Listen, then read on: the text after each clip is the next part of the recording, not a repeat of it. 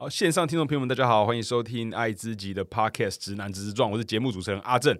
那今天呢，我们邀请到是由上次的一个来宾 c o n y 他所推荐的他的朋友叫做索法克来到我们节目节目现场。那索法克他本人呢，也是一个 Podcaster，他的频道名称叫我才没有要出柜，然后他的 IG 跟 Facebook 的账号都叫 Skeleton Boy 啊，不是 like Skeleton Boy 啊，我们每次都看成 Boy，就是 S K E L E T O N B Y E，对吧？对，好，我们请索法克课文打声招呼。Hello，大家好，我是我才没有要出柜的索法克。啊，索法克，其实我听你那个 Podcast，你们好像大部分都周更嘛。早期，早期，然后他已经累积八十集了。然后假设，假设真的是周更，然后一年五十的时候，其实弄了一年多了吧？呃，其实坦白说是两年。那因为后面周更比较没有办法真的维持每一周，对，不然其实应该也要超过一百集。哦，原本哦，如果是照周更，对啊，如果成两年的话，周更要破一百集了。因为毕竟还是有正职的工作啊，哦，所以就是拍这是你的，就跟那个朱苏黎，对，你们这，而且如果你可以大概介绍一下你们的频道。OK，好，呃，我才没有要出柜，是一个女同志的闲聊频道，纯纯闲聊频道。对，那其实这个闲聊的范围很广。包含说我们的来宾也很广，就是不论你是哪一种呃性别取向、自我认同的人，你只要是一个人，并且你有故事，你愿意相信呃，你愿意就是在这个节目分享你的事情，然后也基于一些信任的话，那基本上就是都可以欢迎来上节目。因为看你们其实也邀请了蛮多来宾，然后老实说，就是看看不出来有特定的哪种主题，就是蛮多话题都聊的。呃，因为其实虽然说是比较偏女同志的闲聊，那他女同志闲聊主要是说以我们自身的经验、生活经验下去聊，那所以也会有我们的朋友嘛。那朋友当然各种性倾向、自我认同的人都有。对，所以对我来说，这个节目其实到后期比较像是他只要可以聊出一些性别相关的东西，不管你是不是同性恋，你是异性恋、跨性别，任何自我认同都可以来聊。应该是说，每个无对无恋的性取性倾向，应该都会碰到何谓就性别这件事。对，我的想法是这样。那你是为什么开始？因为刚刚从二零二零年九月没错开始经营嘛啊，大概为什么那时候会想开始弄？那个时候就是因为工作觉得太无聊了，工作太无聊。对，就是我问一下你的那个，我是做行销，但是因为当时的工作比较有点像是已经做到很 routine，所以我觉得有一点点那个成就感。哈。就是没有什么成就感啊。做应该应该说做行销已经做好一阵子了。对，那那个时候因为刚好就因为有人说二零二零年是所谓的 podcast 元年嘛，对，那就那个时候其实苏苏里就很喜欢听 podcast。哈，那他那个时候也会逼我听，他喜欢听那些 podcast，所以后来就是有点觉得我想要跳脱工作上跟生活上一些舒适圈。对，那就想说，好啊，要不然就来做 podcast 好。就两个人，就两个人就一起开始弄嘛。对，OK，好好，那我再问一下，就是我第一次看到索法克这个名字，它是音译吗？是某种语言音？因为我每次我是看到索法克都会想到，这很不爱的时候都想到 so fuck，就是我只会想到。其实呃，差不多，应该是说呃，是因为我大学念土耳其语，所以是我的土耳其语的名字的中译翻过来。土耳其语，真的应该有土耳其语系的学校不多。诶，对，哦，因为我一个同学也念那个土耳其。那应该就会是可能要么比我大或比我小，对对对。哦哦，蛮酷的。所以索法克是图那个 Turkish。对。哦啊，他有什么？他是就是一个名字，他这个名字有这样的意涵吗？哎，你真的很会问，你是有故意做功课吗？没有没有没有，我是真的很好奇。你的直觉很准哎。不是因为正常会选一个名字，然后因为索法克他通常在台湾，就是要不你要的台湾比较崇美比较多嘛，我系就是就是英美系。对，然后名字就取，但是索法克，我觉得这名字比较特特别。但是我又想到，应该不可能是因为索法，因为这这也这当然不是，这超我必须说，因为其实呃，但我觉得应该是有一个意思才对。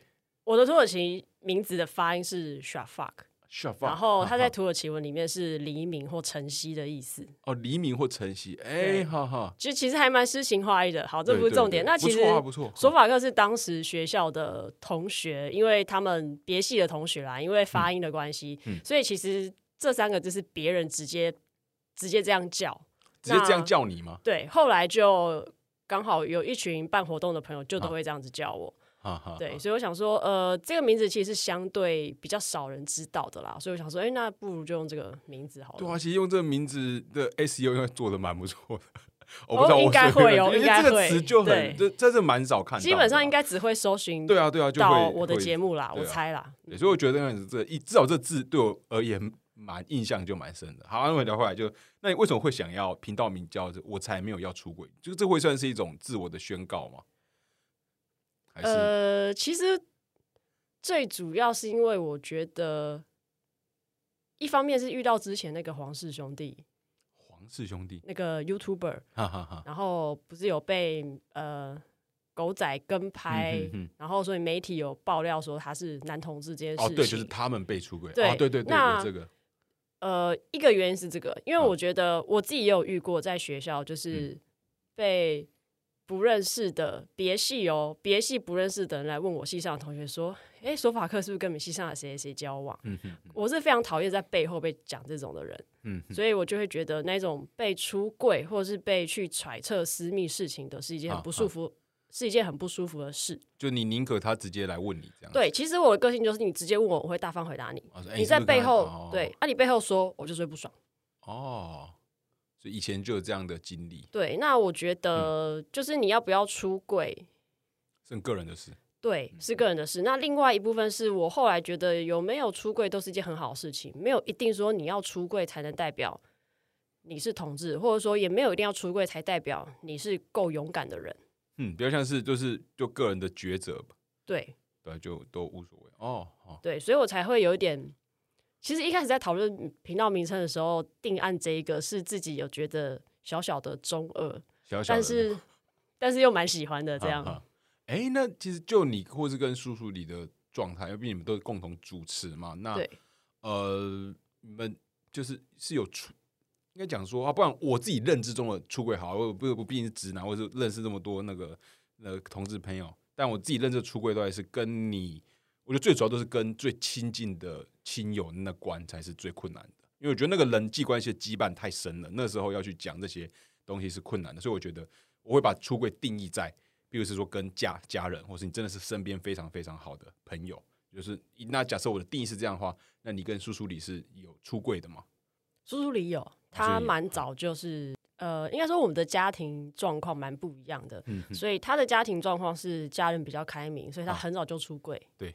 那我家里的状况是，家人比较属于情绪勒索型的，嗯嗯，所以我对于性别议题也等于是说，他们也有接触到，但是他们的反应是比较不能接受，嗯嗯，所以我到现在是还没有跟我妈妈出轨。哦，就是基本上就是避对，完全避谈，就是装死。哦，就装死。包含今年我妈已经第二次传讯息，就我们有家里有赖群主，就是已经第二次说什么可以介绍对象给我，然后就是男生，然后也有照片，我就想说真的很不行，就是就是各种不行啦，包含说呃可能外表我不喜欢，嗯，对，当然说外表我觉得虽然男生不代表我就会跟他交往，因为我就是不能接受男生，对，那或者是说我就是会很反抗，说其实你你大概也知道。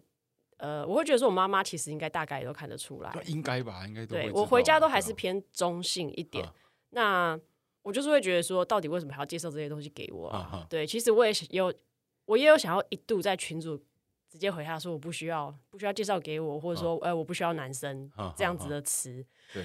但因为我还是觉得算了，我不想要怕麻烦。对，因为我不想要去处理那个妈妈的情绪。我想，所以主要听起来是妈妈，是不是有一个妹妹？对，有个妹妹。然后你很早就跟妹妹讲了。对啊，其实妹妹我倒觉得同才这种年纪都是没有什么太大差异，因为像我的表姐或是我的堂妹这些，我都有直接出柜。我觉得他们都知道。对他们都知道。啊哈哈。哎，是你主动跟他们讲，还是他们？那你自己的像同一辈，就在哦，在亲戚关系、亲族关系属于同辈的，都知道有那种对他们都知道，但有些有些人是会。主动问的吗？说，哎，你是不是就是直接？哦，我们家真的不会，哎，我觉得可能因为我们整个亲戚没有这么多，所以八卦的人相对就比较少。哦，所以都是你选择，就是就想跟他们分享这样。对对对，我都是直接讲。那有没有过程中有没有发生一些你印象深刻的事情？你说在出柜的过程吗？其实我觉得。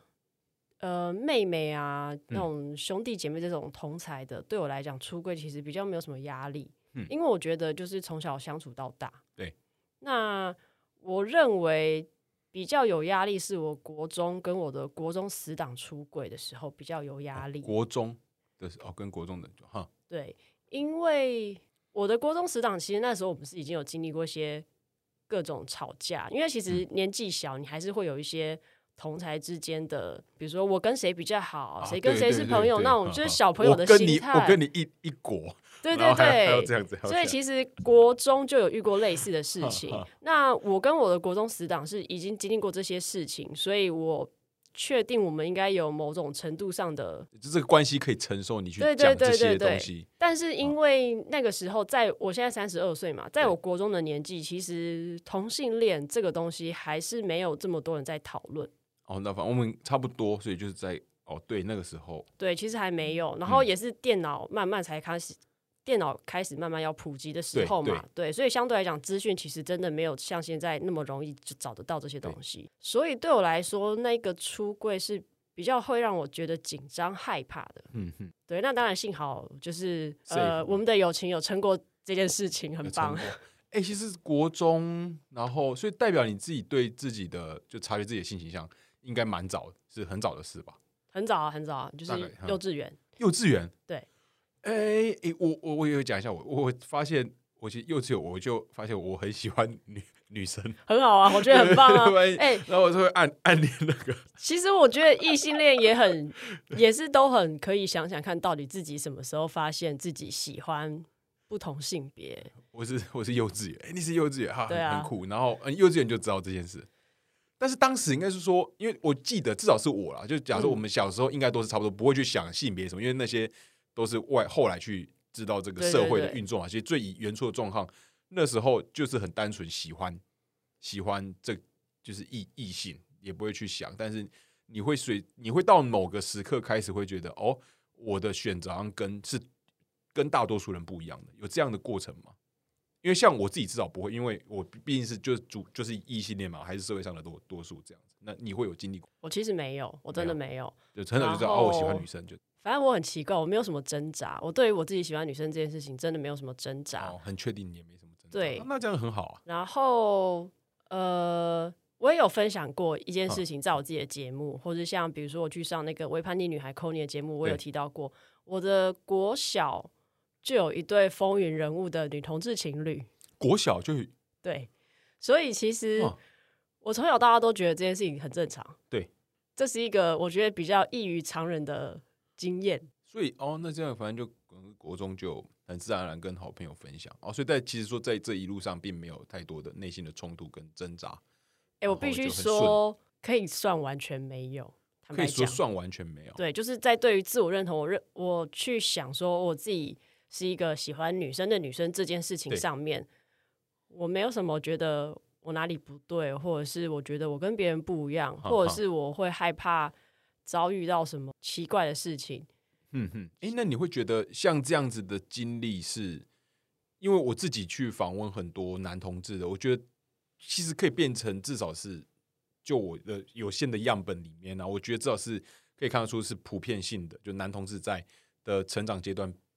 的压压迫，那你会观察到在女同志有类似的情形吗？因为至少就我一个很直男的生生长经验，就在以前在学校，老实说，比如说现在回还是去回回想，以前如果在学校看到两个男性是过从甚密，不是那种妈妈级的那种感觉，嗯，的会比较觉得啊这样比较奇怪。但是如果是女性的话，对你就不会，就就两个人手牵手去上厕所，就哦，就这这也。就是没什么，对，这是很正常。我是在想，是不是真的是有这样的状况，或者说，因为你本身你经营的女同志 Parkes 频道，或者说你本身就认识一定会比我多很多的女同志，你会觉得是真的有这个差异存在吗？在台湾的，或者我们这辈的的同志族群里面的女性，就是比较至至少不会说那么容易说引人侧目，或是说被歧视、被霸凌的程度。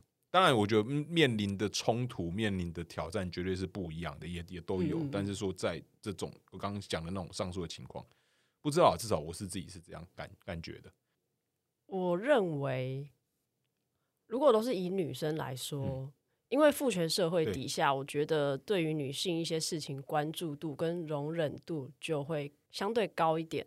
嗯，那我的容忍的部分又可能像刚刚阿正有提到说，两个男生手牵手，或是两个女生手牵手，或是比较靠近的那种亲密感受。我认为还是社会氛围吧，就是告诉你，男生你就是要很 man，那你两个男生太好是就不 man 了。对，嗯，那但是女生本身就是一个比较柔弱的形象，所以你今天，所以你今天是一个女生在那边柔弱，还是两个女生、三个女生，好像对其他人来讲没有太大差异。哦，或是说那个行为本身其实是去强化我们这父权社会对女性的一个想象，就是对对对，是阴柔特特指的是温柔，所以他们在这样。对，是比较 OK。那我觉得，其实到我做了 Podcast，或者是说到我在年纪二十岁、三十岁这样去看，对我其实是突然有意识到，我身为 T 的这个角色，因为又是比较比较阳刚、比较接近那个男生的感觉，嗯，那所以我觉得对我来说，好像也不太会受到什么压迫或是不舒服的，但至少就是我确定在我身上没有遇到过。嗯嗯，对啊，甚至其实像我有一些女性朋友，对他们有几个人跟我分享，他们以前搭，比如说搭捷运好了，容易被老人叫起来要让座或干嘛指教什么的，比如说坐不爱坐，对，哎，我从来没遇过，哎，你还没遇过？我觉得有可能是因为我的外表，或者说我散散发出来的气场，嗯嗯，其实我会发现有一些比较不舒服在女生身上会遇到的事情。T 可能相对比较少被会遇到，因为那个外表是阳刚的，人家可能会觉得这个人不好惹，或是会觉得说，哎，这可能是男生。哦，大概可以懂。对，所以我觉得他很大的东西还是在于父权社会对于男性跟女性的一些气质或者是期待上面，嗯，所以才会有这个差异。嗯哼，我们待会可以再继续聊，因为我是因为你的节目，我觉得有趣是你也找了那个之前有找过几。应该是几个异男吧，还是我记得，总之有某几集是有找过异性恋，有之前有找异女，然后意男，我现在就想不起来我之前找了什么异。王姐，反正我我都因为那个房子放在我后面，我现在 先问其他的，就是好 OK OK，就是在你的 p o c k e t 你其实找了那么多人嘛，对，那找了多就是找来宾，那有没有哪几集是？是你觉得啊，这个来宾让你很印象深刻，然后深刻可能是好或坏啊，但可能会遇到一些，像我自己就有有我们节目有上过，就是有来宾真的是我反刚原来是准备很多，然后这是对不到频，然后哇，这我主持压力就很大，就就很卡，然后想说不行的，这个因为一刀不能一刀，就你们都是一刀未剪嘛，哦，对，就是开始会卡，然后就是真的是对不到频，然后也不太好问，就很难去掌握那个问的节节奏就对了，然后。结束压力蛮大的，然后说自己在你在你们节目邀请那么多各种不同背景啊，这各种就总是各种不同的来宾，有没有让你特别印象深刻的？有，之前其实我也不要说谁，就是有请来宾来，嗯，然后后来问问他就说麦克风放在我面前，我压力好大，我不知道讲什么。哦，那其实 他是不善，他是没什么面对麦克风的经验，或许这是一个，但是你硬要说，哎，我做 podcast 之前也没有啊。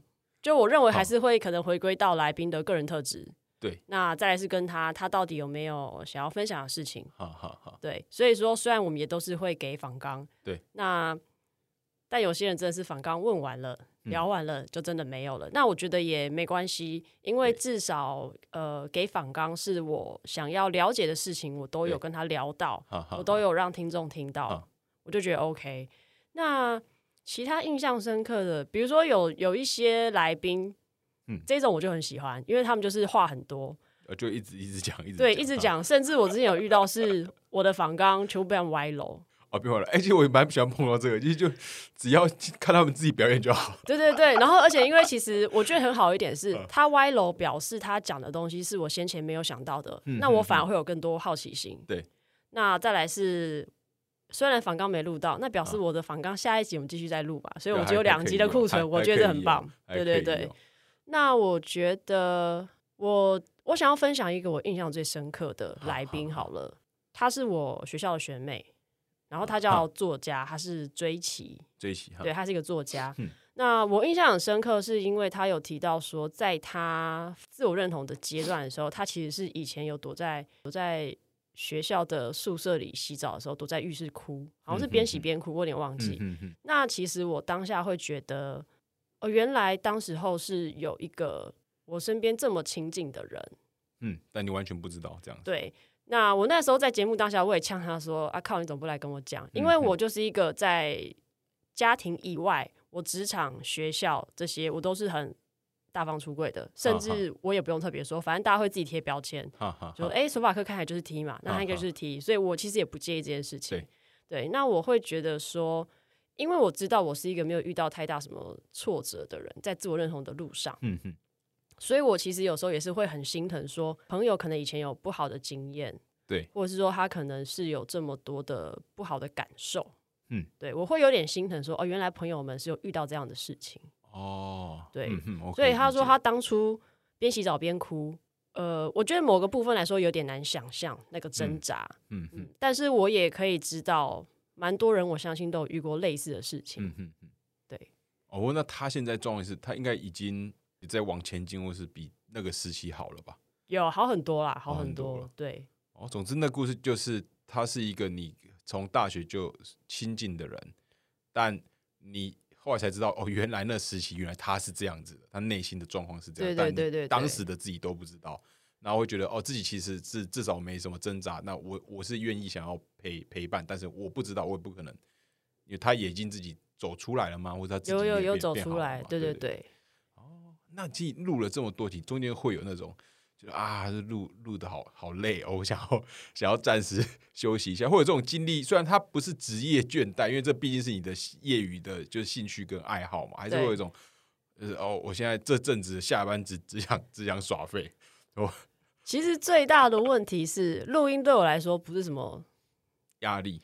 呃，其实讲话都还好，就是放松的过程。剪才是压力哦，剪后置才是压力。就是我讲完，讲完对，还要处理到把它上上架，我还要做图什么的等等。对，其实我现在呃，也因为工作的关系，现在是真的录完之后的处理，对，对我来说才是。比较烦的部分，哎，所以都是你在处理吗？主要因为其实后来苏苏里是呃工作考量，他就没有继续做。对，因为其实对他来讲已经算是有点压力。哦，就他在腾出这段时一些时间来。那对我来说，因为一开始说要做的人也算是我。对。那我会觉得我是还蛮喜欢。那我的想法就是有听众愿意继续听。对。我看后台有人在听，那我就会继续做。哎，我要说一下，就是如果要大家去看那个，我才没有要出柜的，就是包含他们的 Facebook 跟 Instagram，你们的社群图做的蛮蛮用心的，就是你们都是三个三个嘛，对，就是有刻意在一直安排，那其实版面看起来其实蛮舒服的，就进入 IG 的版面看起来很，我觉得进 IG 看的会再更舒服，因为 Facebook 会把它切开嘛，但是如果进 Instagram 的话是一整排，但是它的整个版面看起来是舒服，看得出来在设计方面是蛮有心啊，做做行销的。哦，但图不是我做，因为我不会做图，图是苏苏你之前做的。对，我说整个就看起来有在安排这一整个的那个。有啊，之前有视觉方面，我故意讨论讨论过，对对对，之后可能看一百集之后会不会再做一些就变进化吧？对对对。对啊，那也在讲到他可以这节目本身，所以就算是业余的了，但家人应该就不知道了吧？呃，完全不知道。哎，那像什么妹妹啊，什么就是亲戚跟同辈的。有知道知道，都知道，但就是家人不不知道。哦，我其实真的是不太敢说，我是一个很害怕处理冲突的人。哦，所以我会宁愿就是相怨的人嘛。嗯，也不算相怨，就不想冲突。应该是说跟爸爸妈妈比较不太像，我比较没有办法去解决跟他们的一些情绪上的矛盾。嗯哼。那所以我认为这些事情我就是尽量避免，但我也很害怕，因为其实我妈是电脑老师，那。电脑老师已经从以前的你可能去补习班去学怎么考证照，对，到后面其实因为资讯太发达了，电脑补习班现在也有很多课是在教行销相关的，嗯嗯，比如说我妈之前也是问我什么 Google 关键字 SEO 优化嘛，那甚至什么。赖官方的东西，赖 O A 对，然后我妈自己也有跟我提到说，哎，Parkes 最近很红，我就那时候突然很害怕，对我真的会，我其实真的很这部分真的蛮嫩的，我就是会害怕这些东西，所以我也那时候也想说，幸好我妈没有再跟我多聊一些什么东西啊。哎，那我再问个题外话，就是听起来，特别是妈妈的这个角色，对，感觉是内心就一个蛮蛮大的坎。我从小怕他怕到现在啊。对，但是你觉得你会有渴望是希望他能够了解并支持你吗？其实还是会啦。我觉得多少还是会，就是以我们家里人的那一种比较亲密的关系的话，对，因为其实我小时候是一个很喜欢跟爸爸妈妈分享我学校发生什么事情的人。那但主要是到后来，我妈稍微有发现我可能喜欢女生之后，这个东西我算是就自己有点封闭。嗯，对我就不太会去跟他聊学校的事情。哈哈，对。那你自己你会觉得你会希望人生无论是什么时候，会希望有朝一日能够跨过这个坎吗？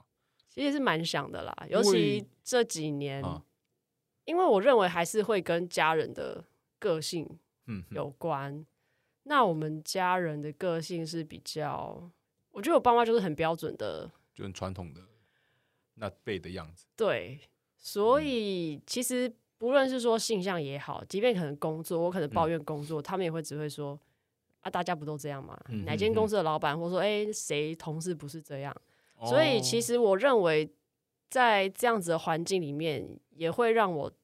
对于跟他们有交流，对，其实我反而是更压迫。对对对，我就会知道说，我讲了没有用，已经不是我愿不愿意讲的问题。对我是分享出来，其实有时候只是希望被听、被理解，或是一句加油打气。但是基本上他们就算要鼓励你的方式，都是用否定的。对，基本都是用否定。他字句法里面都是否否。对对对，所以我才会觉得说，我才会觉得没有办法跟他们去真的好好沟通，或者是如果有冲突，可以很好的被解决。因为其实父母，因为我自己身边啊，我我三一，我一九九一的，所以我们两个差不多。然后我自己身边朋友差不多都是在差不多落在三十到三十五，反正就是接近三十，然后差不多三十五。嗯，这段其实很多都开始在处理跟就是会想到，对，因为以前都是年轻都是很多朋友啊，或者伴伴侣都在处理，然后现在都是都在讲，然后有些人以前是跟家里人，就基本上是。他妈还传简讯给他说，就是断绝母母子关系。他是异异男啊，但他这些人生自己的选择上面有他有很强烈的主主见，然后他妈非常保保守，就这样。然后后来是什么催眠啊？就是他我的朋友，就是他儿儿子啊，就是他妈妈儿子他自己跑去那个催眠，然后有解开一一些结。目前跟他妈的关系是回稍微回稳，反正就都是有身边有蛮多这样的状况。所以我因为从你听你之前在讲。好像之前听你 podcast 有说到，爸爸好像就是比较没有决定，对啊，对啊，事情的嘛。那听起来就是主要的角色是妈妈，对。因为刚刚讲那么多，其实都是以妈妈这个角色在围围绕的。那听起来是个坎，那只是听起来，因为我自己也会，我刚刚说就是很多都是用否定开头，因为我妈也是这样，对啊，就是有时候真的只是希望。够跟他们讲，对你就是有时候安慰一下也好。对，我是你儿子，然后对啊，对啊，我想让你知道，是不是？我爱你，我想让你知道。但是你为什么要每次都是要这样否否定呢？对啊，而且因为我妈也是一个直接说过，我就是一个很爱情绪勒索的人，怎么样？哦，我真的听的，对我听了真的他妈的超不爽。我想说，干你是我妈哎，然后你情绪勒索我，你还那么爽，你讲那么理直气壮，凭什么？嗯，对啊，我真的很生气。呃，我妈的类型就是打悲悲情牌啊，真的假的？对，她是走那种悲悲情因为，她不是一直很凶的嘛，她就是悲悲情。她因为到了就是到了适婚年龄的男性，哦，就有压力。对，然后每次一直问，然后反正就会烦啊。然后当然自己知道她是很很爱我的。然后看嘛，异性恋的压力。对，就是真的会有这种。然后我自己会有这种，我觉得待会可以是可以分享一下，就是。异性恋，因为我记得前面几集有有讲到，我怕讲不到，所以我我要赶快来加加加速了。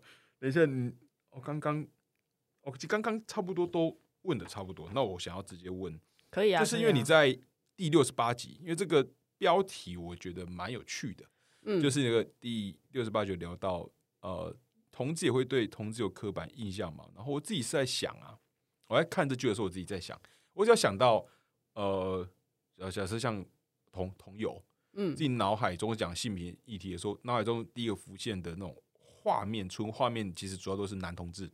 对啊，就是主要都是以男同志为为主，他们的各各种的，无论是那个 drag queen 啊，或者怎样子，或是或是一群身材很好，是一群熊啊，都每次都是这样。然后他们在一些社群，他们在 community 上面也是很活活跃的。对我自己想到是这样，然后呃，你会认为在台湾这两种都虽然都是在都是性少数嘛，那他。会有你有觉得差异是存在的嘛？就男同志本身真的就只活跃很很多，以台湾的脉络来讲，是啊，其实像包含我呃，二十打又是都是 gay，但你知道我这种不是我的那种，只是觉得哦，天哪，好烦哦，怎么又是一堆 gay？为什么都没有其他女生可以让我看得 到？你知道吗？那我觉得其实理性去想嘛，呃，台湾的出生人口来说，男性比例本来就比较多，就是男生男女比好像，整个出生比我不知道，但我觉得全国好像男女比。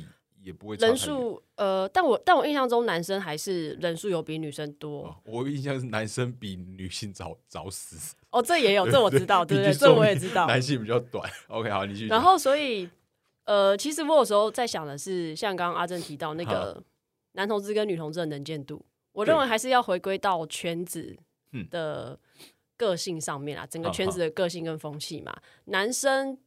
即便是直男，直男其实很多也是喜欢秀自己的外表肌肉。嗯哼，那你再去延伸到男同志，男同志这个部分外表的焦虑会更严重，因为要找对象。嗯哼，那所以对，所以其实说他们要不要更表现出自己，我觉得要，因为男生他们就的确比较在意外表。那反观女同志的话，大家就是可能真的除了外表以外，会更在意一些什么心灵上啊、兴趣上的契合度。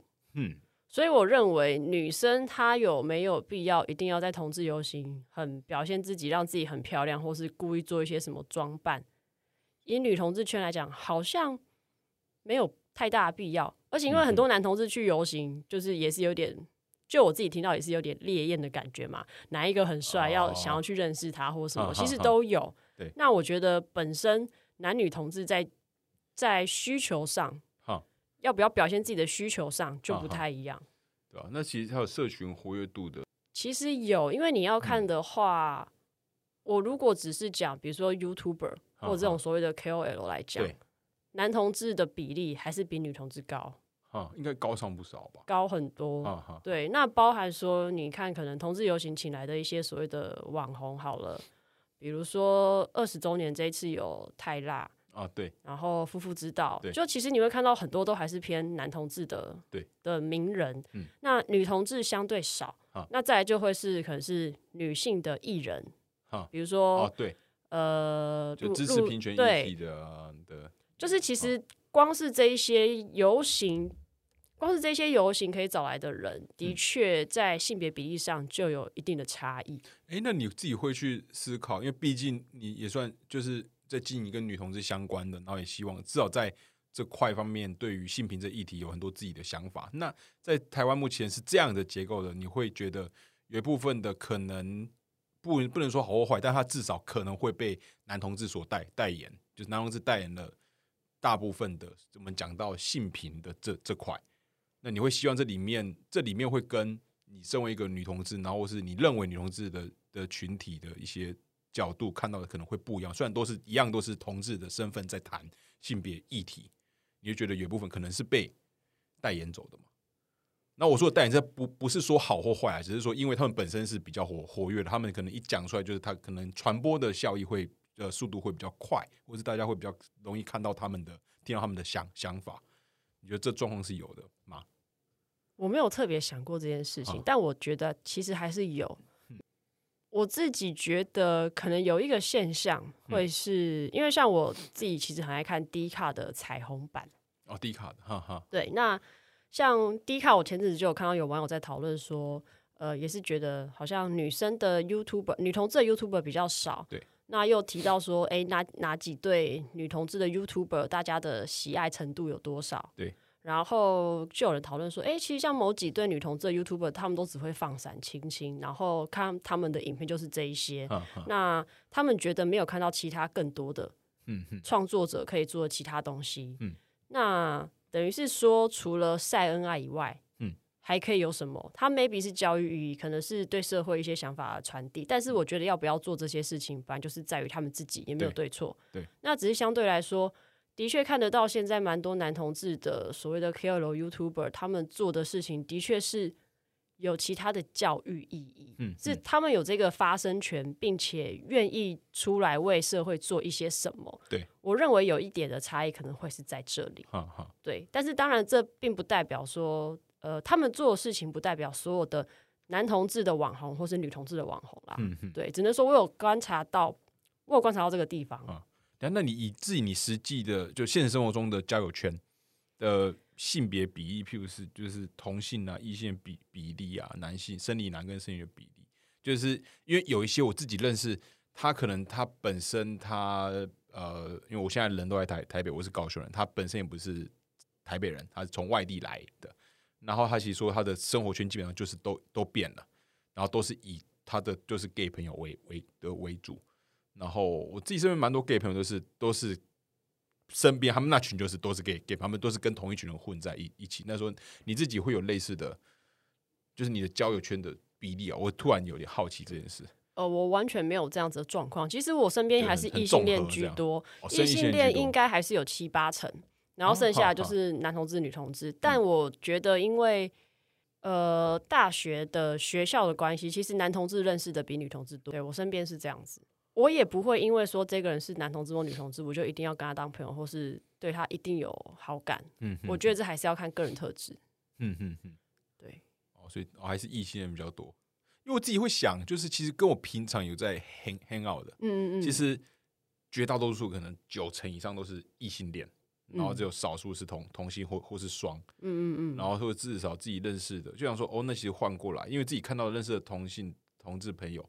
也会比较高比例，特别男男同嘛，这是比较高比，就是他没出去拍照，就一群，一看就都是都是男男男同。然后有时候想说，其实有时候会也蛮好奇他们出去玩，他们大概是怎样相处的模模式。他们一群人出去 hang out，他们在聊聊什么？因为好奇，可是又觉得好像好像卡不就是。我们又又是不同群那种感觉，就是对对。但因为其实你出门，你也不会特别觉得说，我今天要跟一个同性恋或者跟异性恋朋友出去。就有时候就是单纯的好好奇，就是哦，他们呃，就是我朋友他们的那种聚会的，就是还是你要试看感感受到，还是有啦，就是有还是有有一些朋友，对，就是偶偶尔，对啊，只是每次看到一些朋友在发相片的时候，就会去想想象，嗯，想象那现场大概是是怎样。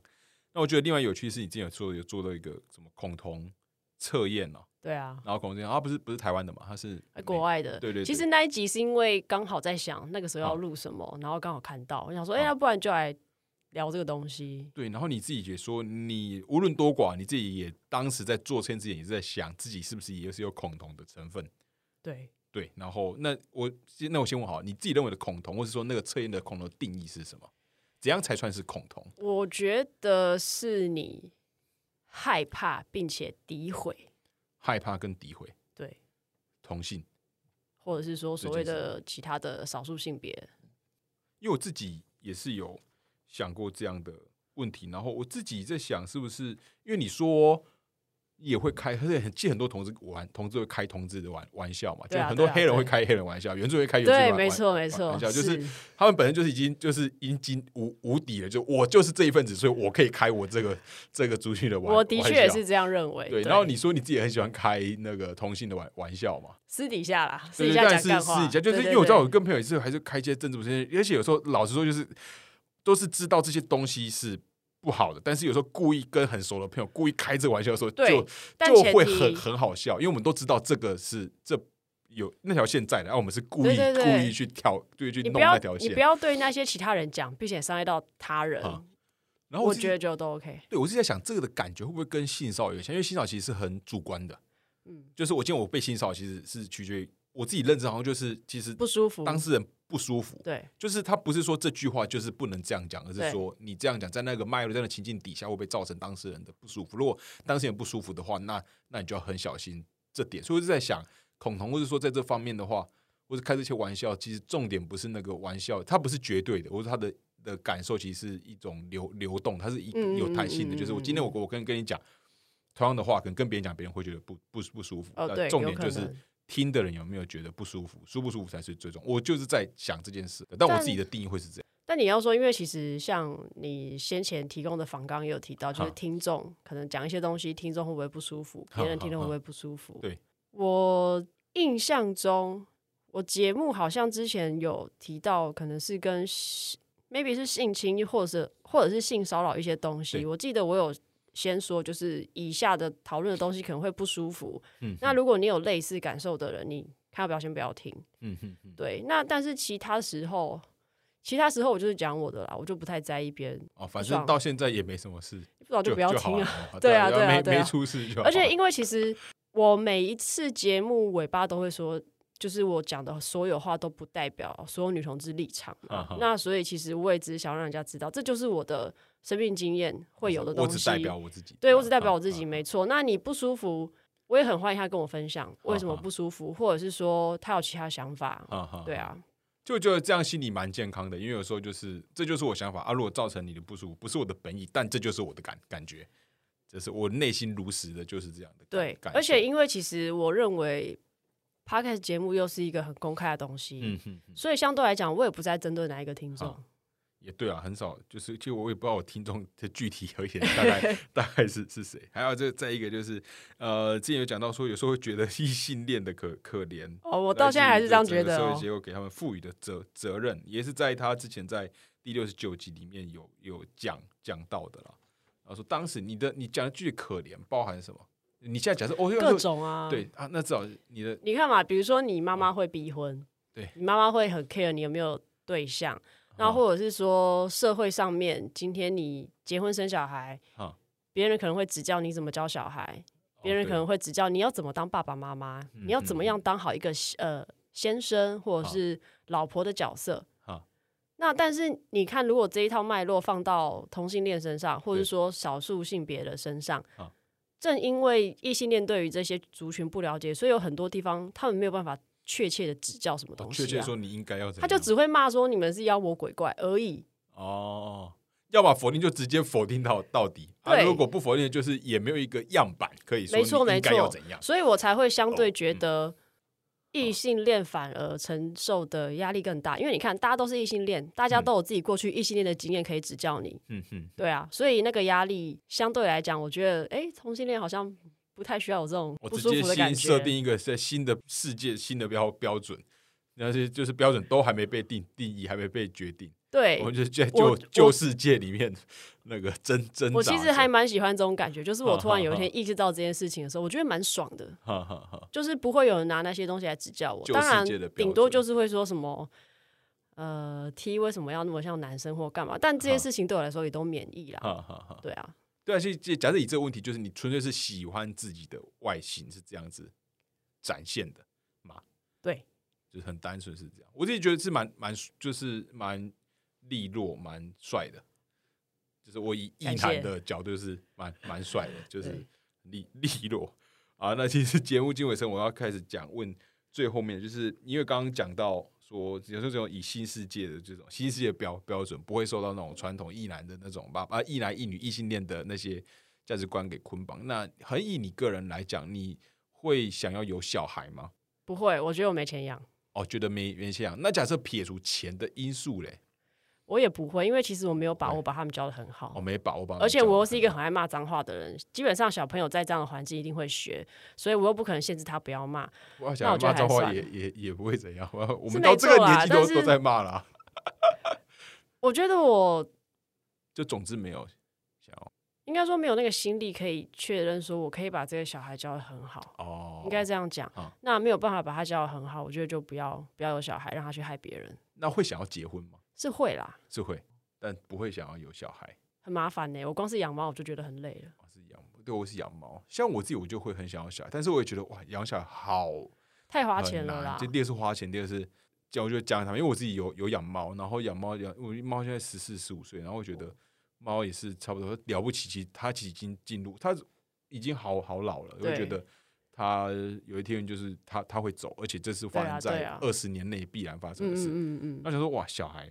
如果不要有什么意外的话，就是呃，就黑发人送白 白发人嘛。就假假设说是这么长的话，那说哇，那就是一个如果现现在出生的话，假如有小孩，那就是一个如果都平安，两个人都平安，走到人生一个平均寿命可能七八十岁，那就是接下来生命从此刻之后，这个人就一直存在。跟动物跟我养小宠物不一样嘛，小动物就是我可能看着它从很小只，然后哦，我我把它。亲手埋埋葬，但小就是他一去不不不复返，他出生了他就就一路到到底了。如果没意外的话，也希望他可以一路到到底，我们可以一路到底。因为这件事情对我压力蛮大，但还是会想要有我自己还是会想要有小孩啊，但就是在卡这这件事。但我觉得在现代社会的的男性，我自己觉得就是在思考家庭，我思考这个，也我自己老说有蛮多自己感受到自己是主流价值的，嗯嗯的压力。虽然自己会想要，但还是会面临着这样子的冲突。